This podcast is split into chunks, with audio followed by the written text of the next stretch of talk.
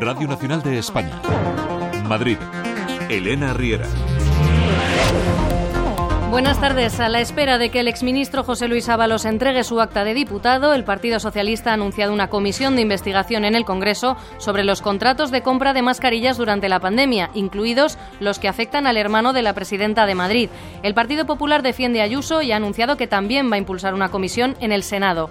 Esto un día en que Más Madrid ha publicado las actas de las residencias durante la pandemia, tachando eso sí los datos personales, y el Ejecutivo ha asegurado que las podremos consultar en el portal de transparencia Además, cerca de 30.000 agricultores, ganaderos y pescadores, según la delegación del Gobierno, se han movilizado en Madrid, convocados por las tres principales asociaciones del sector para pedir precios justos y menos papeleo. En un momento se lo contamos todo. Antes, sepan que la EMET ha activado el nivel amarillo por viento desde este mediodía hasta la medianoche de mañana. Se esperan vientos de hasta 80 kilómetros por hora. Luz Cepeda, buenas tardes. Buenas tardes. Mañana martes volverá a ser un día de ambiente frío en la Comunidad de Madrid. Temperaturas que apenas cambian o siguen en descenso y el el viento del norte intensificará la sensación de frío. Un viento del norte moderado con intervalos fuertes, rachas que pueden superar los 80 km por hora en la sierra, con una cota de nieve entre 500 y 1000 metros. Es una información de la Agencia Estatal de Meteorología.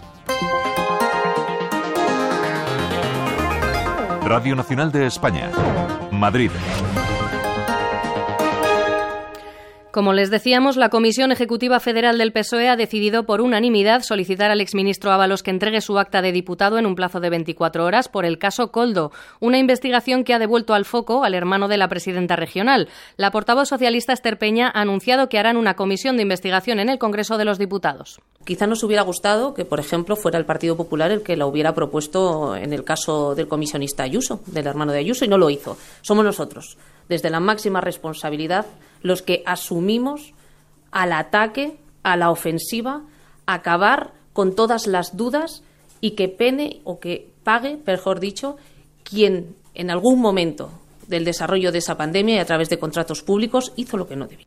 El portavoz popular Borja Semper dice que lo van a investigar también en el Senado, donde tienen mayoría, y ha defendido así al hermano de Isabel Díaz Ayuso. Que el presidente del Gobierno señale a un particular acusándole de corrupción es indignante, porque ese particular, y estamos hablando del familiar de la señora Ayuso, ha sido tanto por la Fiscalía Española como la Fiscalía Europea, no declarado inocente, sino que han declarado que no había hechos que investigar. Los portavoces de la Asamblea de Madrid se han hecho eco de estos anuncios. Alex Yorca. El PP entiende la comisión de investigación como una cortina de humo, como una forma de ocultar el caso Coldo y volver a poner en la diana a la presidenta Isabel Díaz Ayuso, a su hermano y a esa comisión de más de 230.000 euros que cobró en lo peor de la pandemia. Carlos Díaz Pache considera que volver a preguntar por este asunto sería embarrar el terreno. Si se sigue insistiendo en llevar a esa persona a cualquier órgano solo por eh, hacer daño a la presidenta, al gobierno de la Comunidad de Madrid o al Partido Popular, desde luego se, será una actuación ilegítima. Los socialistas tratan de sacar pecho mientras se multiplican las sospechas de corrupción, sospechas que cercan al exministro José Luis Ábalos. El socialista Juan Lobato calificaba esa exigencia de dejar el acta de diputado como una decisión injusta pero ejemplarizante. Se plantean eh, pues este tipo de decisiones que pueden ser eh, injustas desde el punto de vista personal, jurídico, legal, pero que responden políticamente a ese nivel de ejemplaridad. De nuevo, los contratos de la pandemia discusión y de nuevo la Asamblea en el centro del debate. Además de la compra de mascarillas, el debate se centra en la gestión de las residencias de mayores. Más Madrid ha publicado hoy en su web las 198 actas que redactó la Policía Municipal en estos centros durante marzo y abril de 2020, que ya les adelantamos en Radio Nacional y que ahora la comunidad pone a disposición de los ciudadanos que lo soliciten en su portal de transparencia sin necesidad de resolución judicial. Dice Más Madrid que publican esas actas por obligación moral. La consejera de Familia y Asuntos Sociales, Ana Dávila, asegura que llevan a disposición de los diputados desde hace tres años. Y durante todo este tiempo, durante estos eh, más de tres años, solamente una diputada ha acudido a la, Agencia de Seguridad y Emergencias a ver esas actas y después de, de un rato pues eh, salió diciendo que no había nada que apreciar en esas actas. Por otra parte, hoy muchos ayuntamientos madrileños han guardado un minuto de silencio en señal de duelo por la decena de fallecidos en el incendio de Valencia.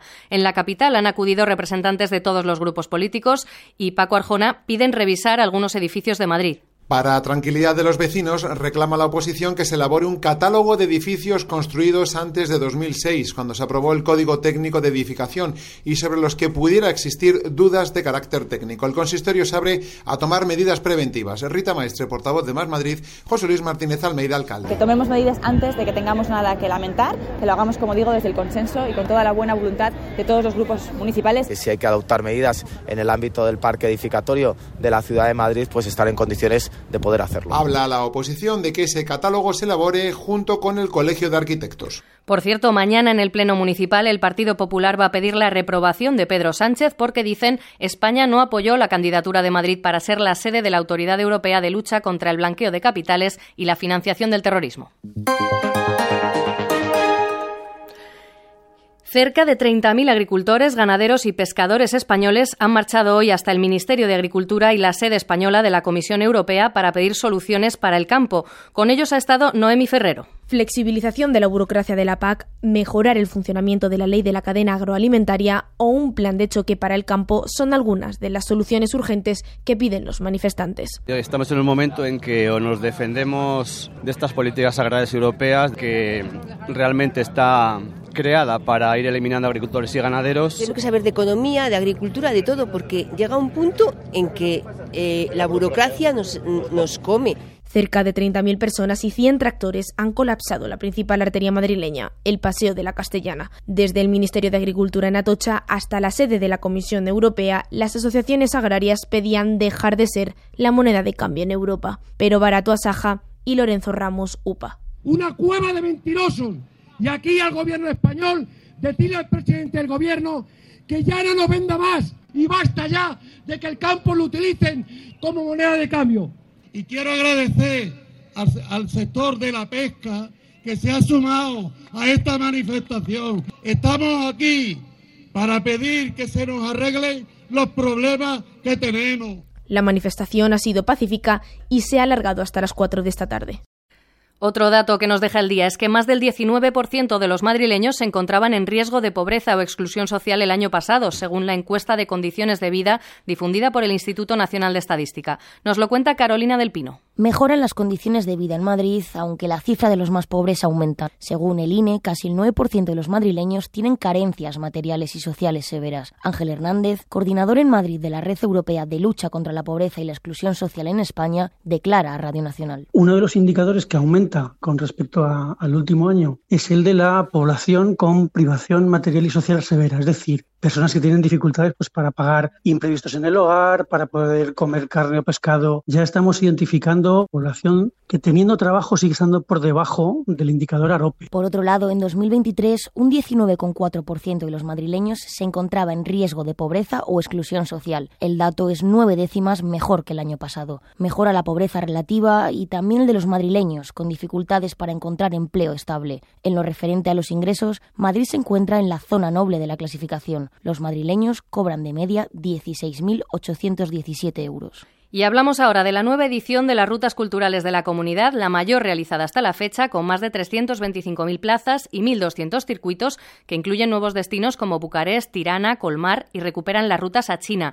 Los precios van de los 250 a los 1.750 euros y muchos mayores están deseando viajar. Me gusta. Él es el que viaja mucho. Viajo mucho y tengo hay tres o cuatro viajes todos los años. ¿sí? Tenemos en mente ir a, ¿A la sí, Costa Azul? Costa Azul y a Sicilia. Me gustaría hacer tantos viajes, pero solo podré hacer uno o dos.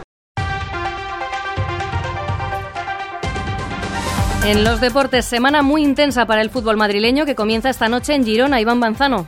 A las 9 Montilivia, el Rayo visita al Girona. Vuelven a verse las caras con una de las grandes leyendas del club, fran del club franjirrojo, Mitchell. El Rayo quiere ganar casi dos meses después. Ahora mismo están decimocuartos a 7 puntos de la zona que marca el descenso. Enfrente, el equipo revelación de la liga. Ya conocemos a los elegidos por Íñigo Martínez, Dimitrievski bajo palos, línea de 4 en defensa para Bayú, Aridane Leyen y el Pacha Espino. En el centro del campo, Óscar Valentín y Miguel Crespo. Por la izquierda, Álvaro García. Por la derecha, Jorge de Frutos. Y arriba, Unai López y Raúl de Tomás. El jueves, turno para el Atlético de Madrid. En la vuelta de las semifinales de Copa ante el Athletic. Los de Simeone tienen que remontar el 0-1 de la ida con la incógnita de si está recuperado Antoine Grisman de las molestias en el tobillo. Hoy nos ha entrenado con el grupo y es seria duda para San Mamés. Gracias, pues hasta aquí la información regional. Se quedan con el 24 horas. Que pasen buena tarde.